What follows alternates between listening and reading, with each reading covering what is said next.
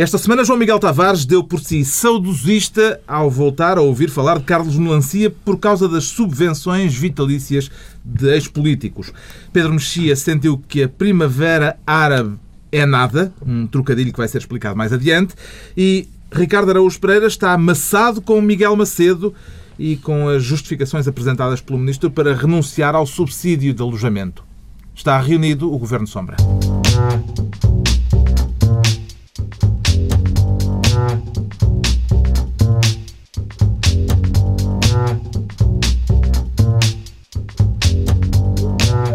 Viva, sejam bem-vindos no final de uma semana em que a Europa deu um sinal de entendimento no sentido de tentar ultrapassar a crise do euro, uma semana marcada politicamente pela tensão entre Cavaco e Passos Coelho e pela longa reunião do Conselho de Estado, temas que vamos tratar mais adiante neste Governo Sombra, com a troika do costume, Ricardo Araújo Pereira, João Miguel Tavares e Pedro Mexia.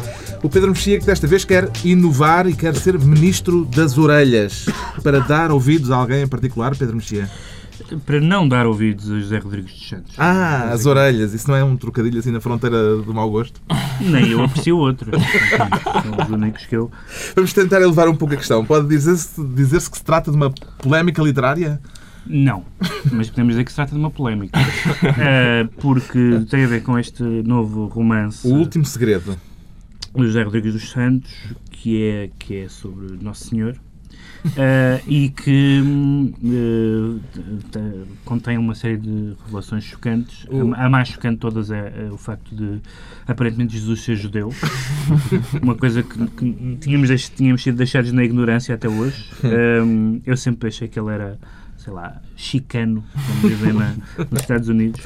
Uh, um, mas, uh, sobretudo por causa da, da reação da, da, da, do Secretariado da Pastoral da Cultura e, aparentemente, uh, do José Tolentino Mendonça, de quem eu, aliás, sou amigo, um, mas que me parece que, que, que, que contribuiu para publicidade gratuita ao livro, uh, eh, um, fazendo uma espécie de crítica, ele ainda por cima, eh, ele, José Tolentino Mendonça, é especialista bíblico, e fazendo uma, uma, uma crítica num tom muito uh, contundente. contundente, exatamente. Uh, digamos, a, como, ele, como ele utiliza uma expressão muito engraçada, que é o estado da arte, no fundo dizendo que aquilo do ponto de vista uh, do, do, dos estudos bíblicos não é um contributo notável. Também não se esperava isso de um romance, Bom, eu, de um romance ainda por cima há, de, eu, sobre de supermercado. Isso, sim, é, é, não. Quer dizer, daqueles que se vendem nos hipermercados, é verdade. É Há romances que se vendem nos hipermercados mas se calhar às tantas até os do Pedro Mexia. Hum, os no supermercado hoje duvido, em dia vende Duvido que ele ainda não os escreveu. Vende tudo nos supermercados. Isso seria, isso seria um grande supermercado.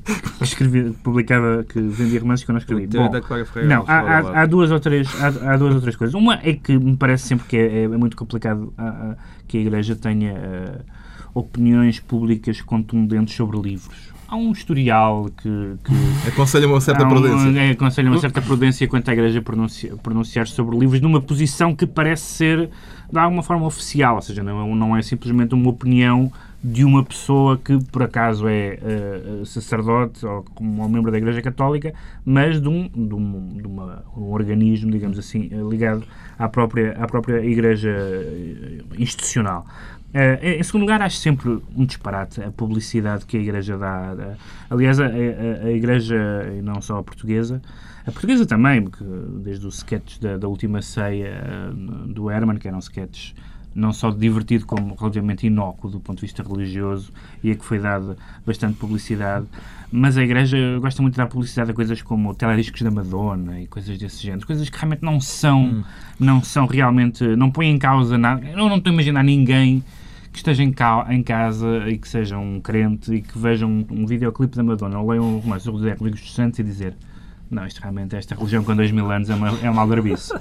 não, não faz muito sentido. Eu, é, é, é evidente que há muita... Uh, que é possível desmontar e criticar e, e, arrasar muito do edifício histórico, teológico, filosófico do cristianismo, mas de Nietzsche para cima. É, minha, é o meu patamar.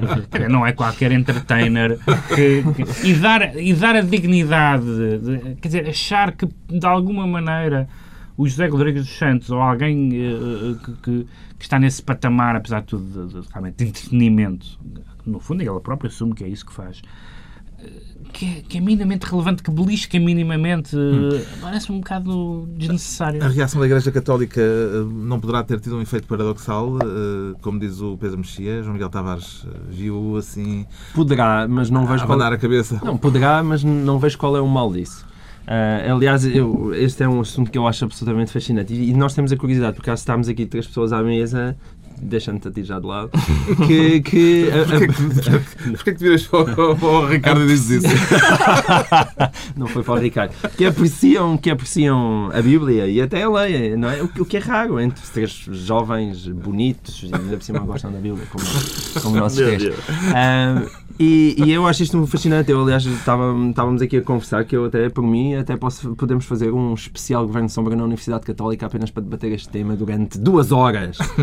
Porque, um não só frente, porque é um tema José fascinante. Mendonça, José Rodrigues Santos. Exato. Não, mas só connosco. Não, não falávamos só nós. Porque uh, aquilo não só é um tema que eu acho que é fascinante, como é o outro lado, que é um, que é um tema que é muito silenciado. E eu muitas vezes uh, falei aqui da minha tristeza. Por exemplo, nós hoje em dia não temos uma educação para a Bíblia, nem que seja numa abordagem laica uh, dos Evangelhos e tudo isso, e das pessoas não estudarem isso nas Bíblias. Ou seja, por um lado é o temos... pressuposto uh, pedagógico. É o pressuposto pedagógico. Porque por um lado temos Jair Rodrigues Santos, como nós sabemos... Que Rodrigues Santos também diz que quer ter. Quer ter. E, e, por, e por um lado, hum, toda a gente certamente se recorda, se nunca viram, aliás, esse vídeo, tem que ir correr à net ver, que é aquele fabuloso vídeo onde José Rodrigues Santos prova em inglês a existência de Deus. tipo, toma lá o São Tomás de Aquino, que andas para aí entre... E é na existência de aulas de inglês, ao mesmo tempo. Mas, portanto, ele, ele, ele já provou a existência de Deus e depois provar a existência de Deus vem, basicamente, agora provar que Jesus Cristo era judeu e que, imagine-se, os evangelistas não conheceram pessoalmente Jesus Cristo uhum. e não almoçavam com ele. Agora, por um lado, mas, mas no que é que eu discordo do Pedro Mexia? Discordo em duas coisas. Primeiro, um, isto não tem aquela dimensão uh, Sousa Lara, uh, quase agora vamos proibir o Evangelho de, de Jesus Cristo de Saramago porque isto ofende a, a fé católica. E depois, não, isso, porque eu percebo, não, eu percebo, isso, isso, isso aí não foi a Igreja, não é? Sousa Lara não foi a Igreja, não é? Mas, uh, mas eu também acho que a Igreja de repente não tem que estar calada. E eu acho, eu, eu que gosto de polémicas, e ainda por cima é uma polémica da Igreja que não tem a ver com pilinhas nem preservativos. E é ver, ver a é Igreja. Isso é de saudar. Ver a Igreja ter uma polémica que não tem a ver com sexo, apetece-me desde já aplaudir efusivamente. É e deixa-me só acrescentar uma última coisa que é. A verdade é que o Gerro dos Santos, em muitos casos, tem razão. Porque se nós fôssemos para a rua com um microfone e perguntássemos às pessoas quantos são os evangelhos, as pessoas não iam saber. Uhum. E se perguntássemos às pessoas, você sabia que Jesus Cristo não era cristão? Elas, se calhar, ficavam perturbadas e acham que os evangelistas eh, conheceram Jesus e que, não, e que, e que, e que o primeiro texto não foi escrito 40, 60 anos depois. Ou seja, as pessoas não sabem de facto isso. E eu acho que o espanto que o Rodrigues Santos teve a descobrir isto é porque ele provavelmente também não fazia patavina ideia. E então eu acho que ele passou esse genuíno espanto. E já viram isto? Jesus Cristo era judeu incrível. Um, e ele tenta passar esse espanto para os leitores. Eu, eu não acho nada mal disso. E, e levar as pessoas a interrogarem os fundamentos da Bíblia. Então, mas uh, toda eu... a gente tem razão, é isso. A Igreja tem razão em reagir sim, assim. Sim. O Rodrigo Santos tem sim, razão igreja, ao escrever é o livro. Por isso é que eu sabe. gosto de polémica então, e de liberdade de expressão. Não, não. Há polémica porque há aqui Dizem visões coisas que se diferentes. Isto parece o Governo de Sombra. Está toda a gente a dizer coisas diferentes. no Governo de Sombra. As pessoas gostam muito. E as pessoas gostam muito. Ou seja, eu acho que há visões que se confrontam. Há visões que se confrontam. Eu acho muito bem que o Tolentino ninguém tem grandes dúvidas, foi mesmo o próprio Tolentino a assinar aquele texto, porque é um texto demasiado erudito para não ter sido o Tolentino a assiná-lo. Eu acho isto, acho, eu, quero, é que eu quero um prós e contras com Dias Santos de um lado e José Tolentino desta polémica, Eu queria pegar neste último ponto do João Miguel Tavares, que, é, que é sobre. Para mim, eu já, já lá estive vários anos, por isso não tenho. Não Vamos tenho... nos oferecer para ir fazer um governo de soma especial. Um, eu queria pegar neste último ponto, que é aquele organismo é de facto presidido pelo Padre Tolentino. Eu, eu devo dizer que também conheço o Padre Tolentino. O Padre Tolentino foi o padre que me casou. Entretanto, passaram anos, eu já lhe perdoei. E, e posso dizer que sou amigo dele. Uh, e, e eu, aquele, o organismo que emitiu aquele comunicado é presidido por ele. Eu, apesar de tudo, devo dizer que não o reconheço naquelas linhas, porque o comunicado tem uma agressividade que é pouco cristã. Eu nunca vi o Padre Valentino irritado. E, e aquele, aquele comunicado foi escrito por uma pessoa que está razoavelmente irritado. Pode ter sido ele, não digo que não, e, ah, e, e não, e não fala simultaneamente, eu estava, não fala considero... simultaneamente em Chesterton e em Ricard. Acredito-me, eu não, não o considero menos se, se, se foi ele a escrevê-lo, mas, mas acho que é gastar vela com mal defunto, até porque o, o José Rodrigues Santos tem uma, um historial de Mas de boa... o defunto é o Rodrigues Santos? Sim, pode ser. Não sei se. Ah, não, acho que eu sim. gosto de ver Não, eu, eu, aquele... Para que há alguma agressividade na Bíblia. Sim. E, e nessa. Eu, eu, diria... nunca disse o contrário. Só disse, eu só e nessa metáfora? No, no Padre Tolentino, eu só disse que no Padre Tolentino nunca tinha detectado. Não, mas estás a dizer que é pouco cristão. Não sei. Eu acho que de vez em quando umas chicotadas uh, são, de, são de, certo, de rigor. Se bem que essa agressividade que há na Bíblia é mais antes de, de Cristo aparecer. Assim, os 20 anos do tempo. Está bem, é. Isto é um típico caso de vendedor. depois acho que. Como é que foi? Eu, essa parte eu não sei se, se José Rodrigues Santos aborda ele e depois também acho que morreu de uma forma violenta. Não José Rodrigues Santos? Não, ah, Jesus, sim. Ouvi dizer. Não, mas, portanto, a tese fundamental é que aquele a quem chamavam o rei dos judeus era judeu. É isso. Ah, é, foi uma... Mas eu, eu já, já da outra vez, esse, o vídeo de que o João Miguel Tavares falou é, tem de ser visionado. É um vídeo que está no YouTube. É, é José Luís Santos a promover um romance anterior a este uhum. sobre a existência de Deus, em que ele promete ao leitor três coisas ou, ou mais. Promete, ele, a frase essencial é aquela em que ele diz: Algumas pessoas pensam que Deus é an old man with a white bird, sendo que bird ele quer dizer beard, que é, que é barba e não pássaro. Mas, uh, portanto, é um, ele promete, nesse romance, esclarecer as pessoas quanto à existência de Deus, contar uma história de espionagem e manter no ar três bolas coloridas. um, e, é, e, é, um vídeo muito interessante ah. porque ele avança com o argumento que é conhecido como o argumento do relojoeiro, embora use uma caneta para explicar, e, e, avança com esse argumento como se fosse a primeira pessoa a ter-se lembrado desse argumento. E agora, esta discussão é mais ou menos uma reedição disso hum. relativamente a outros assuntos. Pronto, este segmento teve o patrocínio da editora Gradiva, que está empossado como ministro das orelhas, o Pedro Mexia, e vamos dar ao João Miguel Tavares o Ministério da Educação para uma aula de Geografia, se bem entendi para provar que Portugal não é o Egito, ou vice-versa. Atenção, Pedro Mexia, um, um autêntico visionário português, já tinha alertado neste programa para começarem a, fazer aquela separação. Agora é tudo o Egito, não é? Hum. Agora é tudo o Egito. Cada vez que se juntam cinco pessoas em alguma praça europeia, é o Egito. É o Egito. E pronto, é só para dizer que o Egito não fica ali. E, e o Egito também não fica em a Vasco Lourenço. E proponho-me dar a Vasco Lourenço porque eu, por um lado, eu compreendo Vasco Lourenço, porque eu, eu hoje em dia também já tenho 38 anos e, e não tenho sequer a idade de Vasco Lourenço, de facto ainda estamos longe, mas eu já com 38 anos começo a ter saudades da minha infância e começo-me a lembrar dos tempos em que eu estava na quinta do meu avô a brincar e tal. E eu acho que ele sofre da mesma coisa, ou seja, é difícil, chega-se a esta altura e ele começa a ter saudades do 25 de Abril e começa a dizer que bonito, que saudades eu tenho daquelas chaimites no Lar do Carmo.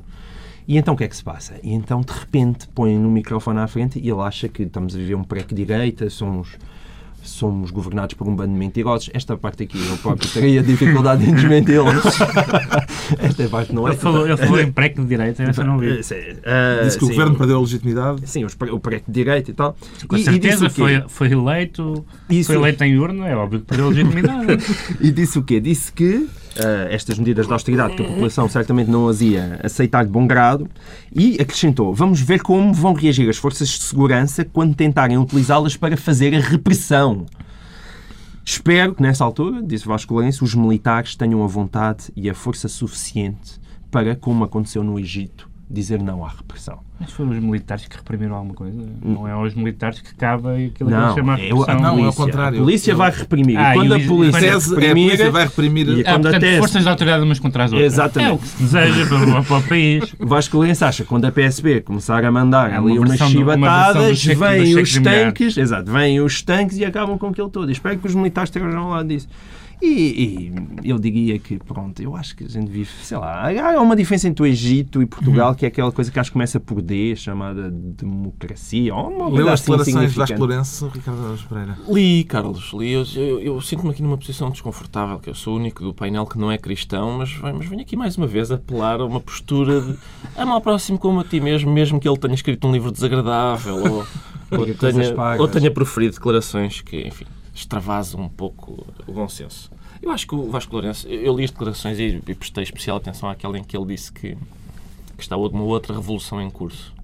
E, e, eu não sou cientista político, mas uma, uma revolução normalmente é definida como uma tentativa, geralmente recorrendo ao uso da força, para depor os, uh, o, o, poder, poder, vigente. o poder vigente, isso não, não sucede, uh, para uh, fazer uma reformulação jurídico-constitucional, também mexer na esfera socioeconómica, mudar às vezes o regime de propriedade, duas ou três dessas estão mais ou menos certas. duas ou três dessas batem certo. Eu acho é que é capaz de não ser uma revolução política, eh, no sentido política, mas é uma revolução no sentido da revolução industrial. Houve a revolução industrial e agora há uma espécie de revolução financeira. No tempo da revolução industrial, quem é que pagou? Foi a classe trabalhadora. Pagou com uh, péssimas condições de trabalho, maus salários, uh, muitas horas, horas desumanas de trabalho. Agora, na revolução financeira, quem é que paga? É a classe trabalhadora. Com impostos que resultam em péssimos salários, em mais meia hora de trabalho, no mínimo. E, e isso, e é isso. Hum. Portanto, há aqui, um padrão, tu, há aqui um padrão. Tu, tu és, eu, eu, só queria dizer tu és assim, fofinho, tu és estruturalmente incapaz de criticar veementemente um capitão de abril. Ao pé, exatamente. Ao pé do capitalismo financeiro, o capitalismo industrial é uma delícia. Hum. Ia, meu Deus, meu Deus. A indignação. Portanto, antes, antes a Inglaterra do século XIX do que o Portugal do século XXI, não é? É o que acabaste de dizer. Acho que sim, estou Eu acho que já vamos falar de direitos adquiridos. A indignação de Vasco Lourenço corresponde a uma indignação silenciosa que percorre nesta altura a sociedade portuguesa ou considera que não tem grande base social de apoio, Pedro Mexia? Geralmente as, as, as declarações uh, políticas de capitães de Abril estão para para a análise sensata da vida política do país, como uh, os romances de José Rodrigues dos Santos para os estudos bíblicos. Uh, basta ver as declarações periódicas do Otelo, que até já incluíram uh, a declaração que estávamos melhor antes do 25 de Abril, e, portanto, o Ricardo dizer... acaba de dizer que estávamos melhor na altura da Revolução Industrial. fazer, fazer ah, foi uma metáfora. Eu não, é? disse exatamente foi... isso. Eu disse, não. vamos a caminho. Exato, exato. Fazer uma revolução é muito chato porque se fica desempregado o resto da vida. Quer dizer, fez aquilo e depois uh, só se tem que chamar a atenção para si próprio. Eu Opa, acho... Deu para fazer uns clipes giros com a Júlia Sargent. Foi eu... a melhor intervenção do hotel isso, nos isso, últimos isso, anos. Isso, hotel, sim. Um, eu acho que uh, houve, uma, houve um momento importante na, na, transição política portuguesa, que foi em 1982, foi com a extinção do Conselho da Revolução. Com a extinção do Conselho da Revolução deixou de haver tutela sobre os militares, dos militares sobre a vida política e, e, e começou a haver, na prática, uma democracia plena. Eu estou contente com a democracia plena e prefiro que não haja tutela dos militares no ativo ou na, ou na reforma. Ou no passivo. Temos o João Miguel Tavares como Ministro da Educação e é a vez do Ricardo Araújo Pereira reclamar o direito adquirido aqui de escolher semanalmente uma pasta ministerial Exato. e desta vez escolhe justamente a pasta dos direitos adquiridos. De ah. todos ou de algum tipo de direitos em particular, Ricardo? Só dos do Ângelo Correia. Quer tutelar Ângelo Correia? Só esse, sim. O antigo Ministro fico, da Administração sim. Interna. Se não fica soberbado de trabalho. Inventona. Que era um trabalho, sim, que era um ministério pequenino. Ângelo Correia. Cônsul da Jordânia em Portugal. Cônsul, lá está. que coisa tão amorosa. Que cargo magnífico. É um belo país, a Jordânia. Ângelo Correia. Reino Hashemita da Jordânia. Ângelo Correia esta semana disse que, que aceitava que lhe cortassem a subvenção, mas não aceitava que a suprimissem de todo. Porque ela a subvenção um... é um, um subsídio que os ex-políticos têm de forma vitalícia. Sim, isso é uma, é uma perífrase para. É uma espécie de 17 mês. É isso que é esta subvenção. Portanto, na altura em que estão a cortar os 13 meses a toda a gente, Ângelo Correia acha que o seu 17 mês não deve ser cortado. Ou melhor, pode, até podem cortar-lhe uma fatia, mas todo não.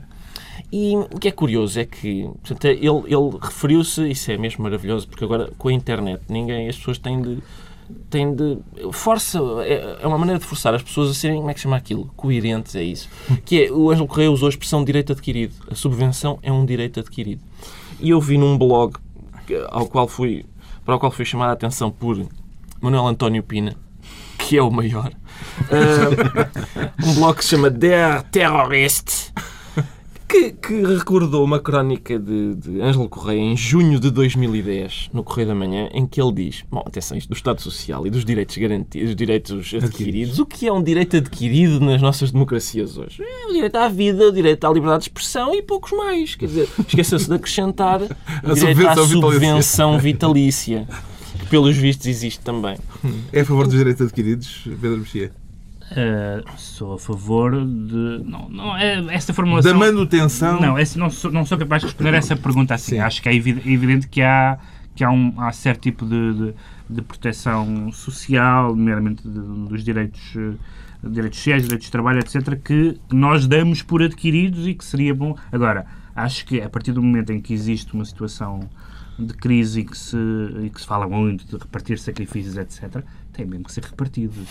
E, sobretudo, é chocante que algumas dos, dos, dos teóricos mais radicais dos sacrifícios alheios não sejam capazes de fazer sacrifícios em causa própria e até, e até façam aquela. Aliás, Miguel Macedo, quem vamos falar daqui a bocado, também, diz, também faz uma, a mesma tem até a mesma lógica, diz eu vou prescindir disto, mas até tinha direito a isto. Sim, Ou seja, uh, isso, isso Aliás, é a questão da subvenção, até, se calhar o adjetivo até é mais uh, pesado e mais importante do que hum. o substantivo. A subvenção vitalícia, quer dizer... Sim, mas porquê é que os políticos têm isso, Tiago? Quer dizer, é isso, eu, para mim o que me parece óbvio é, Sim. acho que eles deviam ser melhor pagos. Eu isso aí não alinho, ou seja, acho que os Sim. políticos em Portugal são muito mal pagos. Uhum. O Presidente da República é muito mal pago, o Primeiro-Ministro é muito mal pago, os deputados são muito mal pagos. que exercem costumam passar a ser bem pagos. Com certeza, essa que a é a questão. Eu acho que paguem-nos milhões e acabam com as subvenções e as outras todas palhaçadas, que basicamente a única coisa que fazem é aumentar os ordenados. Porque muitas vezes as pessoas dizem, ah, este senhor ganha 2.000 ou 2.500 euros. Sim, depois ganham o, o dobro em subsídios disto, subsídios daquilo, subsídio para comprar o fatinho e subsídio para ter uma casa. Eu acho que o espírito... Portanto, tudo isto é, é aquele lado cinzento que devia ser limpo de vez. Eu acho que o espírito da, da, da subvenção é impedir que uma pessoa que serviu o país como deputado ou noutra função, ou noutro cargo público uh, acabe na miséria, por exemplo. E, e, e sério, e, e, tem, só que essa lei esquece a existência da moto em Gil. Não, é muito raro que alguém que serviu o país já é acabe na miséria. É um sistema de não suba social. na vida depois de ter subido, depois de ter servido o país. E portanto, essa, essa ideia que o Pedro Mexia estava a dizer de o principal teórico dos direitos adquiridos alheios ser o principal defensor dos direitos adquiridos próprios é, faz lembrar aquela definição de comédia do Mel Brooks, quando ele diz que eh, tragédia é eu partir uma unha. Comédia é tu caíres num poço e morreres. é esses os direitos adquiridos para Ângelo Correia é a mesma coisa. Com isto e com o Ricardo Araújo Pereira como Ministro dos Direitos Adquiridos, já estamos a entrar no saudosismo do João Miguel Tavares, que viveu esta semana um flashback ao voltar a ouvir o nome de Carlos Melancia. Eh, gostou de recuar no tempo, eh, João Miguel Tavares? Eu gostei muito. Gostei o muito nome Carlos Melancia, quando eu vejo um, um empresário retirado no Alto Alentejo e, portanto, deve haver aí uma afinidade também.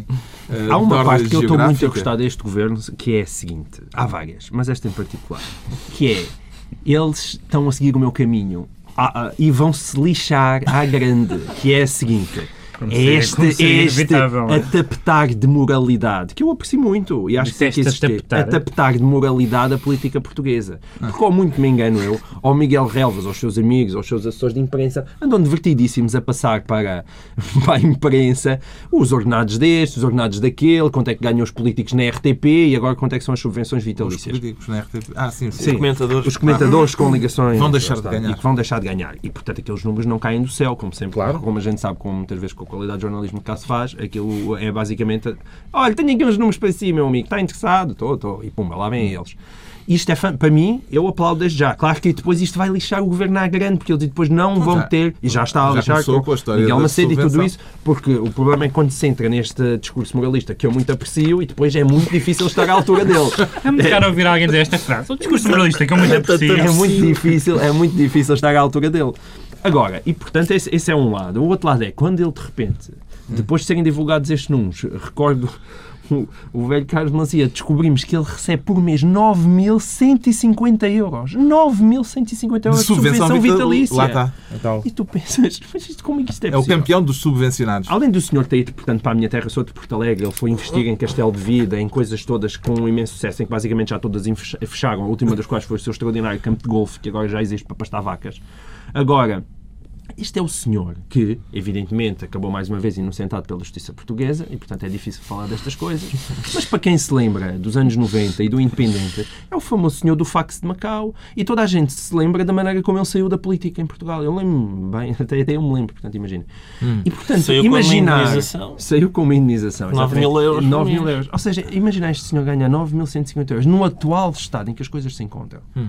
e ver Duarte Limas, Dias Loureiros, pessoas que com ordenados milionários andam a receber 3 mil, 4 mil euros por mês. É de uma obscenidade, nesta uhum. altura, que, que, quer dizer... É... As subvenções vitalícias a ex-políticos, se não houver nenhuma alteração a este respeito, vão custar ao Estado 8 milhões de euros em 2012. Nem custar 100 Já é dinheiro. Com certeza que é dinheiro, mas quer dizer, acabem já com isso. E mesmo que quisessem manter a subvenção vitalícia, ok, se o político vai para o desemprego, Uhum. Ah, existem políticos no desemprego, acho que é um bocadinho como, como os banqueiros, como dizia na última edição. Quer dizer, não há políticos no desemprego. Qual dos casos das políticos com subvenção para todo sempre os chocou mais, Pedro Mexia? Chocar não é a palavra que não sabe ou não. Ah, o Pedro Mexia não, não, choca. não sou sensível. choca são as galinhas. Não sou sensível a esse verbo.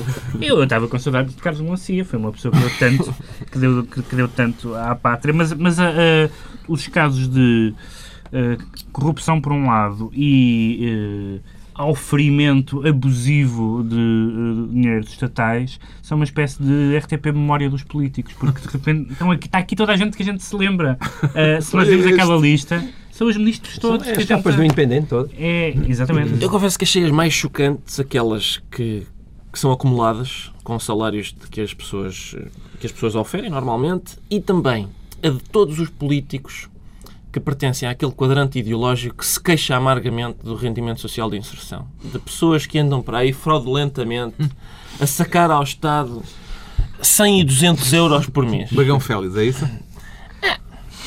não, não é porque não sei se o quadrante ideológico... É, mas é verdade, isso é verdade. É, é, é, é só por isso, é, para pôr os nomes nas, nas coisas. Só tenho algum pudor, porque ele é Mas o Bagão Félix é do Benfica. Exato. Mas também só ganha, também só ganha mil euros. Lá está. Esse é só mil euros. Porque é um benfiquista.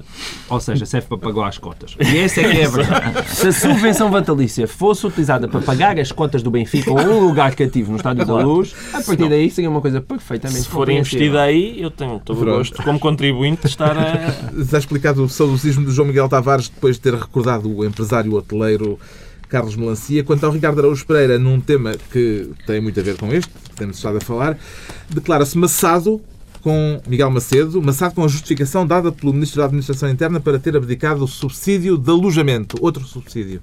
Sim, outro subsídio. O que é que o massa, exatamente, Ricardo Araújo Pereira? É um bocadinho... É, não é o facto dele ter, dele ter dito certo, então deixe de receber, é a maneira. Eu, eu, eu, eu, espero não estar a ser a fazer aqui o papel do, do, elemento feminino do programa, porque é sabido que as senhoras, as senhoras têm sempre esta. Não foi o que tu disseste, foi a maneira como tu disseste. E, e é de facto isso que me incomoda no, no Miguel Macedo, que é ele tinha, portanto, ele tinha, estava a receber um subsídio de 1.400 euros por mês, que é um subsídio que é devido aos deputados que não têm residência permanente em Lisboa ou num raio de 100 km. E ele tem uma casa dele em Lisboa. E, portanto... No caso, acho que é por ser ministro, não deputado. É, não, eu titular de cargo público. Eu tenho uma segunda casa em Algés. Sim, pois. Sim, não, mas uma é casa em como titular de cargo público. A questão é que a lei do Tribunal Constitucional, naquelas declarações, está, está, está declarada uma segunda casa em Algés. A questão, se ele diz que a primeira casa é longe, mas tem uma segunda casa em Algés. Se a calhar questão... o Ricardo Respeito tem empreendimentos por todo o país, tem, ele sim. também pode dizer, se for para deputado, que não vive em Lisboa, porque hum. afinal sim. a primeira casa dele é, é, é, em Vila Real. É isso, a questão, acho eu, é que a lei diz que, que pessoas que, tenham, que não tenham residência permanente em Lisboa. Uh, é capaz de ser esse é capaz de ser isso que faz do na facto... legislatura passada até houve o caso de uma deputada com residência em Paris. Sim. Exato. Mas e eleita pelo Círculo de Lisboa e que depois o... tinha direito a viagens para lá e para cá. Mas, o que mas eu, eu, eu, desculpa mas eu, se eu quiser ter um segundo dístico da EML numa segunda casa eu não posso ter. Tenho que pagar. É, pronto, é só para dizer. Fizeste bem, porque enriqueceu o debate. é, o, não, mas o que, o que eu achei aborrecido foi que o Miguel Macedo disse: Eu renuncio. Foi, a frase é particularmente assintosa, porque ele diz: Eu renuncio a este direito que a lei me dá, porque não quero perder um minuto com esta polémica. Uhum. Com quem diz, eu tenho mais que fazer para ligar a gente mesquinha agora por causa de Fiquem mil... lá com, Fiquem lá com isso, pá. Parem de me chatear, seus miseráveis. Tomem lá o vosso subsídio de 1.400 euros. Agora, este não é o tipo de esquemas que o português comum, mesmo sem ser político, pratica sempre que pode. Pois, mas eu, como sou um apreciador do discurso moralista, é que os, que os, que os políticos não andassem a fazer a mesma coisa. Quer dizer, que se a gente se pagasse um bocadinho para sentar, logo os 1.400 euros, ainda que se fosse para arranjar uma casa, 1.400 euros para arranjar uma casa, mas que tem, tem que ter um palácio na lá para, para, para, para estarem cá a viver, porque evidentemente a família não está cá. A família deve estar longe, não é? E eles já vêm cá de vez em quando, 1.400 euros. Precisa de um é para palácio pagar, na É para pagar a companhia também. Exatamente. ser para pagar a companhia. Pode ser. E aí, aí se calhar é pouco. Aí se calhar pode Bom, ser nesse caso é de menos. Nesse caso é de menos. A preços de hoje... Ouviste dizer. Ouvi dizer.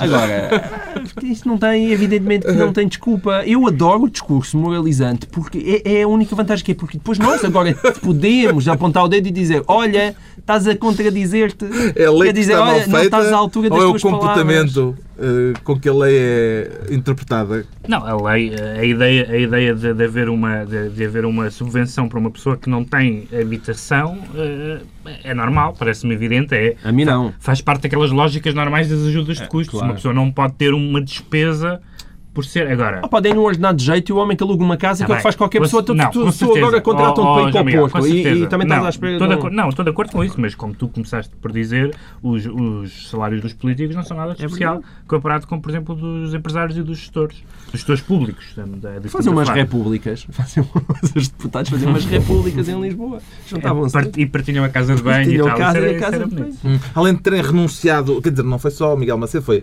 também José Cesário e o Ministro da Justiça, Aguiar Branco. Além de terem renunciado ao subsídio, não seria caso eh, para estes membros do Governo, nesta situação, devolverem o que já receberam por esta via? Eu acho que sim. Devolver. E deem para um fundo qualquer. De ajuda aos pobrezinhos. É por mim, acho que sim. Pronto. Tudo com essa designação. Que é para, Aos pobrezinhos. para encantar ajuda aos pobrezinhos. Agora que já sabemos o que deixou o Ricardo Araújo Pereira maçado com Macedo, eh, é a vez de tentarmos perceber o trocadilho de Pedro Mexia sobre a chamada Primavera Árabe. Porque é que a Primavera Árabe é nada, É, foi um trocadilho que me custou um, um árduo labor. Porque houve, houve finalmente eleições na Tunísia um, e o partido que ganhou chama-se É Nada. Não sei se é, não- não- a pronúncia tunisina é capaz de não ser esta, mas em português lê-se É Nada. E é um partido uh, uh, islâmico moderado, Sim. segundo eles, um, mas que ao mesmo tempo uh, e, que, e que não ganhou com a maioria, que portanto vai ter, e essa é a parte boa, vai ter que negociar, nomeadamente com alguns partidos laicos e de centro-esquerda no Parlamento da Tunísia. Mas o trocadilho significa que a vitória dos islamistas representa uma ameaça para a chamada Primavera Árabe? Só depende do Que ela pode vir a dar em nada? Exatamente, depende do modelo. Se, se, como eles agora estão a dizer, eh, eh, eles quiserem seguir a via turca, digamos assim, e aí é, é o cenário melhor. Mas a história do partido, que é um partido que aliás foi perseguido durante o, durante o regime de Ben- Ali, etc., não aponta muito para aí. Para aí. O partido era um entusiasta da Revolução Iraniana, por exemplo, um, e já depois de, de- de terem eh, ganho as eleições, falaram na, na aplicação da Sharia, ou seja, basicamente de que a lei, lei islâmica. de que a lei islâmica é lei civil. Ora, uma lei religiosa ser lei civil não é compatível com aquilo a que nós chamamos de Mas tu democracia. andas a ler sentido- os mesmo, não andas a ler as mesmas, os mesmos de jornais do que eu. Sim, eu li que eles estavam, enfim, Isso é possível. do- Eu, esse jornal em particular não leio, é um facto. Hum. É, Entretanto, o prémio Sakharov deste ano foi atribuído a cinco figuras importantes nas revoluções em curso no mundo árabe, entre elas o vendedor ambulante que se imolou pelo fogo e que desencadeou a revolta na Tunísia e que esteve na origem de tudo. Não sei se há contributos valiosíssimos, porque temos pouco tempo sobre esta Oh, oh, matéria. Carlos, Ah, eu- então é, deixa falar com Ricardo Sim, é melhor, é melhor, obrigado, João Miguel. Eu vou liderar então este processo. Eu, eu, eu acompanhei menos eh, as eleições na Tunísia. São, enfim, acompanho à distância as eleições, o processo eleitoral tunisino. Não é por ser muito longe. Mas, não, mas, eh, mas há alguns dados assim, no, neste, nesta zona geográfica que, têm, que são preocupantes, como por exemplo, porque, como vos dizia, eu, eh, eu acompanho à distância as eleições tunisinas, mas tenho um Google Alert para sodomia com pau. E, eu- e os, os rebeldes que capturaram eh, o, o- Como é que chama? O Gaddafi. eh, agora diz-se que, que o sodomizaram com um pau quando o capturaram. E isso deixa-nos de pé atrás sobre a bondade do regime que vai suceder a- ao regime mau anterior, porque quer dizer, é difícil imaginar um- uns rebeldes dizendo olha, capturámos o, o ditador sanguinário, vamos agora mostrar o tipo de sociedade que queremos para o nosso país levando-o à justiça, ou não, espera, e se lhes petássemos esta vara no rabo? É isso, há remédio, chega-me esse cacete, não é tarde nem é cedo. E isso pode, enfim, Mas sabes que os países árabes não são todos iguais, apesar de tudo, não é? sei, Sabes que há diferenças entre as pessoas, entre os países. certo, Mas, mas este é um mau indício, este. É um mau é, indício. vamos ver que próximos capítulos Sodomizar com um pau é onde eu delinei uma fronteira interessante termos. Vamos ver os Devia ser um pouco antes. da, da chamada Digo eu, mas, mas pronto. Uh, agora, a longa maratona do Conselho de Estado, mas o curto tempo para, de, para a debater.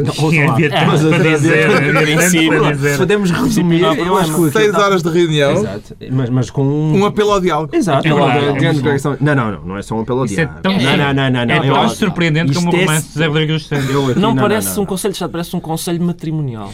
Não, mas Carlos Vaz mais está a simplificar. Carlos Vaz mais está a simplificar. Não houve apenas um apelo ao diálogo. Houve também manifestação de confiança no futuro de Portugal. Ah, mas Primeiro apelaram ao diálogo, depois útil. disseram Portugal há de estar à altura dos seus desafios. Eu acho que este foi o muito útil, da reunião, muito útil. que é o apelo ao diálogo, significa que o representante dos trabalhadores no Conselho de Estado levou a sua avante. Aquele, como é que ele se chama? O, ai, sei que há um no Conselho de Estado, como é que ele... Porque aquilo é um mosaico da sociedade portuguesa. Eu sei qual é o... É pá, ajudem-me. O Cavaco Silva. É isso, é o Cavaco. O Cavaco Silva está ao lado dos trabalhadores, não sejas assim. É isso. É, pronto. De resto é o que, só, que se vos oferece dizer. Eu não sei, seis horas para produzir aquilo, eu diria, epá, vão começar, têm que treinar a escrita, começar a escrever um bocadinho mais houve alguém Houve alguém, já não sei exatamente quem foi, mas houve um político que comentou uh, o, o, o uh, digamos, uh, as conclusões, que se pode dizer assim, do Conselho de Estado com uma frase, ele, uh, com a seguinte frase, ele queria dizer Uh, foi muito bom porque reforçou a unidade nacional, mas ele disse foi muito bom porque reforçou a União Nacional. Oi. E eu fiquei a pensar, será que ele. Será que ele um ato falhado. Escolha de mais um, Está na altura de passarmos aos decretos. O João Miguel Tavares decreta um disco. É, pensava que ias fazer aquele trocadilho, agora que estamos no buraco, vamos ouvir buraco. Não, não. É um belo trocadilho. Tu gostas tanto de trocadilhos. É super sofisticado. Os Buracos São Sistema lançaram o segundo álbum. Eu gosto muito de Buracos São Sistema porque é uma banda portuguesa que uh, não imita os ingleses, uh, que é logo de si extraordinário, e que ainda por cima consegue convencer os ingleses que eles são bons. E são mesmo. E portanto eu acho que nesta altura para nos animarmos um bocadinho para é dançar e tal. Chama-se Comba. Comba. O Pedro Mexia propõe um decreto uh, com uma ação de beneficência. Sim, uns tostões. Guardem uns tostões para o Wikileaks, porque parece que vai ter que fechar, porque parece que os, os bancos eh, com os sistemas de pagamento estão a, estão a digamos, a cortar-se, a uhum. boicotar a Wikileaks. E parece a que está a fazer um peditório. Parece que terão lido a autobiografia de Julian Assange e perceberam que ele não era Gandhi, eh, como aconteceu uhum. muito eh, a muita gente em todo o mundo, e parece que ele está com dificuldades financeiras e, portanto, não vamos saber o que é que dizem os embaixadores sobre assuntos que nós já sabemos dos jornais. É... Finalmente, o Ricardo Araújo Pereira decreta um abraço de admiração Exato. a Duarte Lima. Duarte Lima, sim. Uma pessoa é inocente até prova em contrário. Hum, portanto, não é sobre isso que eu. Não é, não é para isso a minha admiração. A minha admiração é para. Não lhe vai dizer. Não, não, a expressão não, vai dar sangue, não lhe ocorre? Não, não, não nada disso. Nada disso. Não, nada, nada a dizer sobre, sobre o processo. Um, o que eu quero dizer é que, no momento em que o país vive, neste momento de depressão, ainda há portugueses que dão que falar lá fora. É isso. É Está concluída a reunião da semana, dois, oito dias à mesma hora, no Governo de Sombra. Pedro Mexias, João Miguel Tavares e Ricardo Araújo Pereira.